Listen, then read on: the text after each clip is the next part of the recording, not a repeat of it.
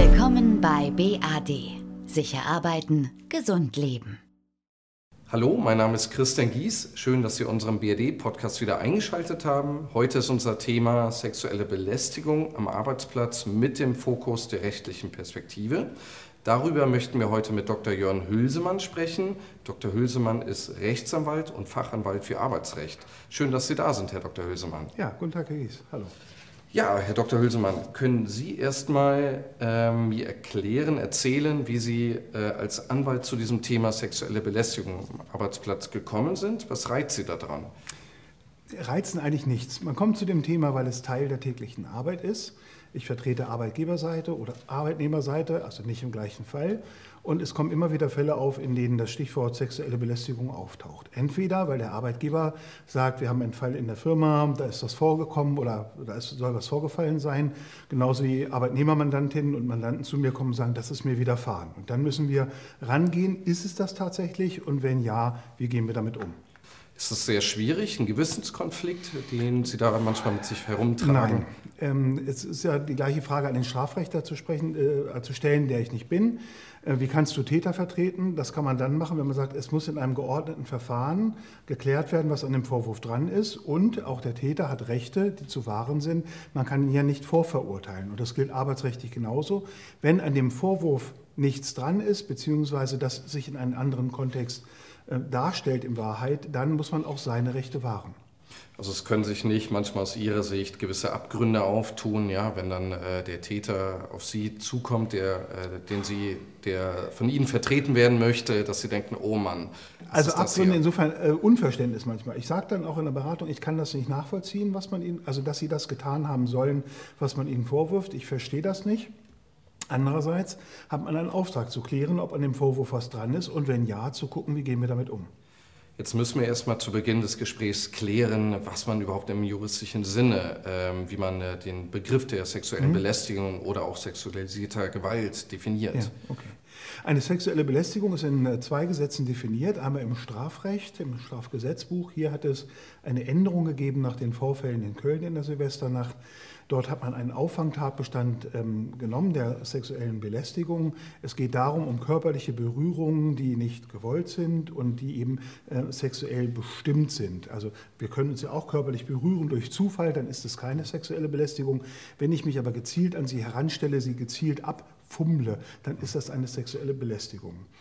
Der arbeitsrechtlich bedeutsamere Definition, auch weitergehende Definition, ist im Allgemeinen Gleichbehandlungsgesetz aus 2006 enthalten.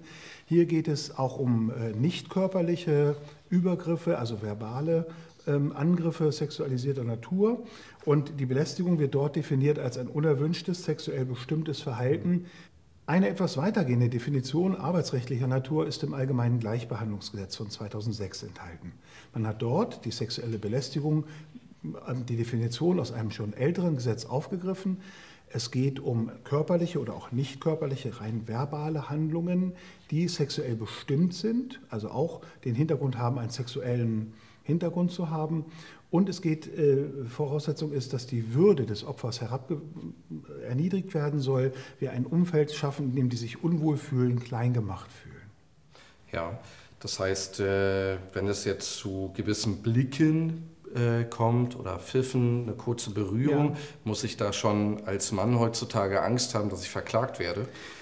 Jedenfalls dann, wenn die Berührung, der Blick oder der Pfiff eine sexuelle Bestimmung haben. Wenn ich pfeife, sage Mensch, komm mal schnell her, oder auf der Baustelle pfeife, Achtung, da fällt ein Stein runter, dann hat das mit sexueller Belästigung nichts zu tun. Wenn aber sozusagen die klassische Hollywood-Filmszene, der Bauarbeiter hinter der vorbeiwackelnden Blondine hinterher pfeift und dann auch noch einen Spruch macht, und ihr von oben in den Ausschnitt guckt, dann kommen wir in den Bereich der sexuellen Belästigung durchaus rein. Sie haben eben die Silvesternacht in Köln mhm. kurz mhm. genannt. Äh, das ist ja eigentlich Wahnsinn, dass äh, erst so spät aus heutiger Sicht das äh, definiert wurde, ne, was äh, sexuelle Belästigung ist, oder? Ja, man hat ähm, einen Bedarf erkannt, sozusagen die Hemmschwelle noch weiter nach unten zu senken. Also dass dieses sich aneinander dieses sich hintereinstellen, ähm, mit der Hüfte den Po zu berühren, das war vorher eben strafrechtlich noch nicht erfasst. Man hat aber einen Bedarf erkannt, weil es eben so massiv aufgetreten ist, auch diese Fälle unter Strafe zu stellen. Es wird von den Strafrechtern zum Teil als konturenloser Straftatbestand ähm, kritisiert, weil man sagt, wo fängt das eben an und wie beweist man bitteschön, dass das eben diese sexuelle Bestimmung hatte. Der kann ja auch sagen, ich bin einfach nach vorn gestolpert und gegen die gekommen. War halt auch voll da.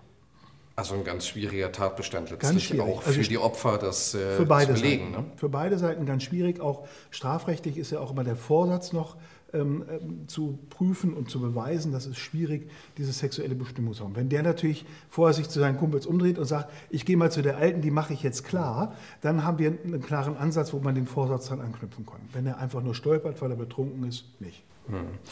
Wie häufig passiert dann so ähm, dieser Tatbestand der sexuellen Belästigung im Job, Ihrer Erfahrung nach? Also ähm, die Antidiskriminierungsstelle des Bundes hat eine Studie veröffentlicht, dass ein sehr hoher, genauer Prozentsatz weiß ich nicht, aber ein guten Drittel der äh, Frauen insbesondere irgendwann einmal in ihrem Berufsleben einen Fall von sexueller Belästigung erleben, wahlweise an sich selbst oder eben bei anderen.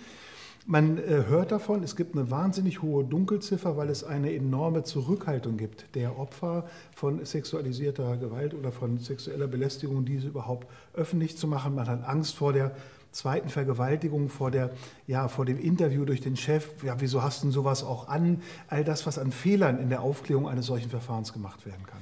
Würden Sie sich da als Anwalt wünschen, wenn äh, ja, mehr Mandantinnen zu Ihnen kommen?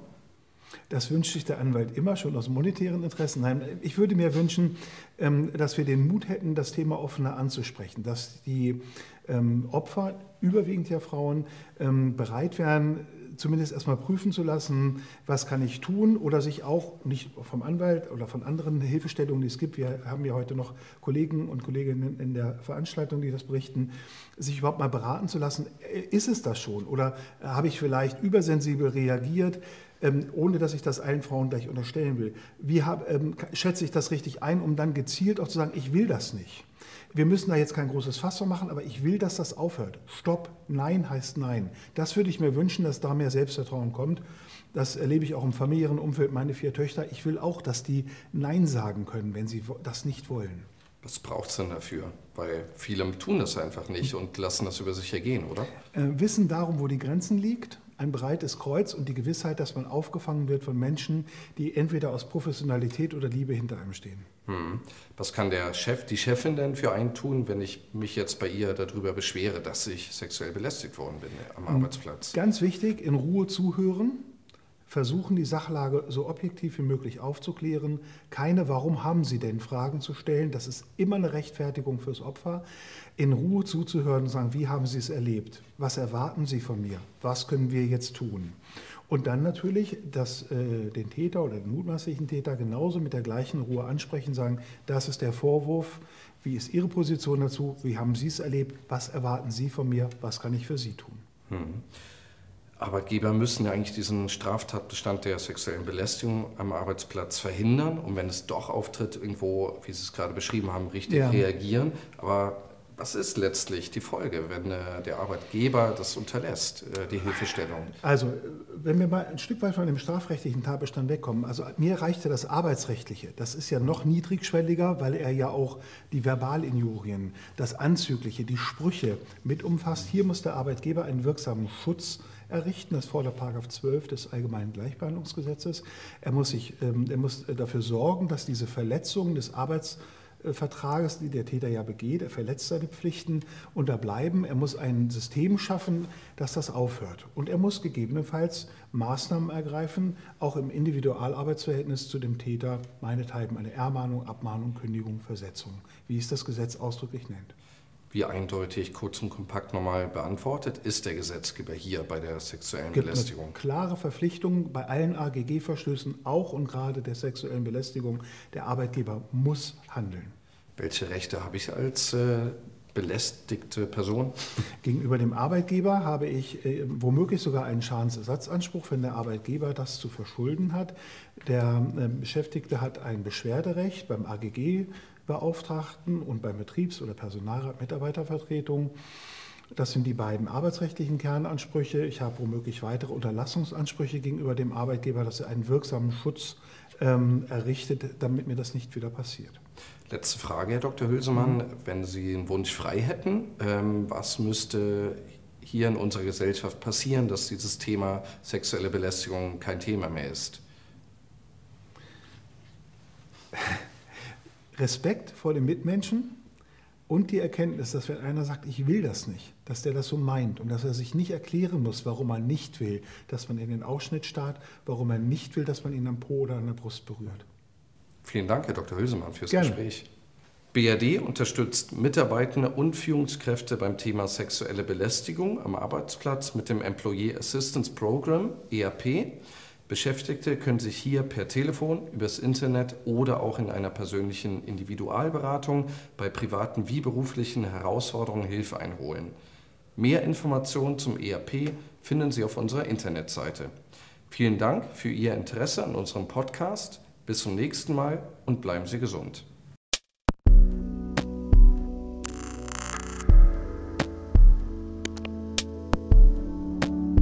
Besuchen Sie uns auf unserer Internetseite und den sozialen Medien. BAD. Sicher arbeiten, gesund leben.